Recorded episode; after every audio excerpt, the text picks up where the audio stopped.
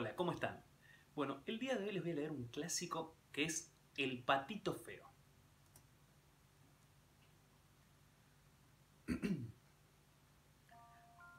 Como cada verano, a la señora Pata le dio por empollar y todas sus amigas del corral estaban deseosas de ver a sus patitos, que siempre eran los más guapos de todos.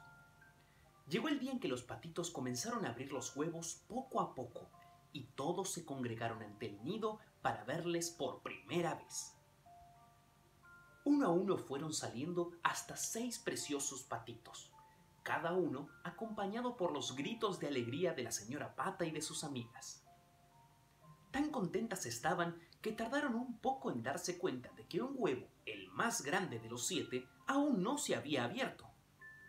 Todos concentraron su atención en el huevo que permanecía intacto, incluso los patitos recién nacidos, esperando a ver algún signo de movimiento. Al poco tiempo, el huevo comenzó a romperse y de él salió un sonriente pato, más grande que sus hermanos, pero, oh sorpresa, muchísimo más feo y desgarbado que los otros seis. La señora Pata se moría de vergüenza por haber tenido un patito tan feo y le apartó con el ala mientras prestaba atención a los otros seis. El patito se quedó tristísimo porque se empezó a dar cuenta de que allí no le querían.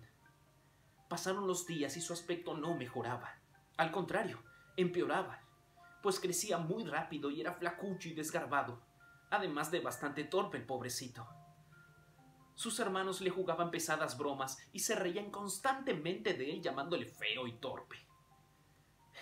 El patito decidió que debía buscar un lugar donde pudiese encontrar amigos que de verdad le quisieran a pesar de su desastroso aspecto. Y una mañana, muy temprano, antes de que se levantase el granjero, huyó por un agujero en el cerco. Así llegó hasta otra granja, donde una vieja lo levantó y el patito feo creyó que habría encontrado un sitio donde por fin lo querrían y cuidarían. Pero se equivocó también, porque la vieja era mala y solo quería que el pobre patito le sirviera de primer plato. También se fue corriendo de allí lo más rápido que pudo. Ah, llegó el invierno y el patito feo casi muere de hambre pues tuvo que buscar comida entre el hielo y la nieve y tuvo que huir reiteradas veces de cazadores que pretendían dispararle. Al fin llegó la primavera, y el patito pasó por un estanque donde encontró las aves más bellas que jamás había visto hasta entonces. Eran elegantes y se movían con tanta distinción que se sintió totalmente acomplejado, porque él era muy torpe. De todas formas, como no tenía nada que perder, se acercó a ellas y les preguntó si podía bañarse también. Los cisnes, pues eran cisnes las aves que el patito había visto en el estanque, le respondieron. Claro que sí, eres uno de los nuestros. A lo que el patito respondió, No se burlen de mí, ya sé que soy feo y desgarbado, pero no deberían reírse por eso. Mira tu reflejo en el estanque y verás cómo no te mentimos. El patito se introdujo incrédulo en el agua y lo que vio lo dejó maravillado. Sucede que durante el largo invierno se había transformado en un precioso cisne.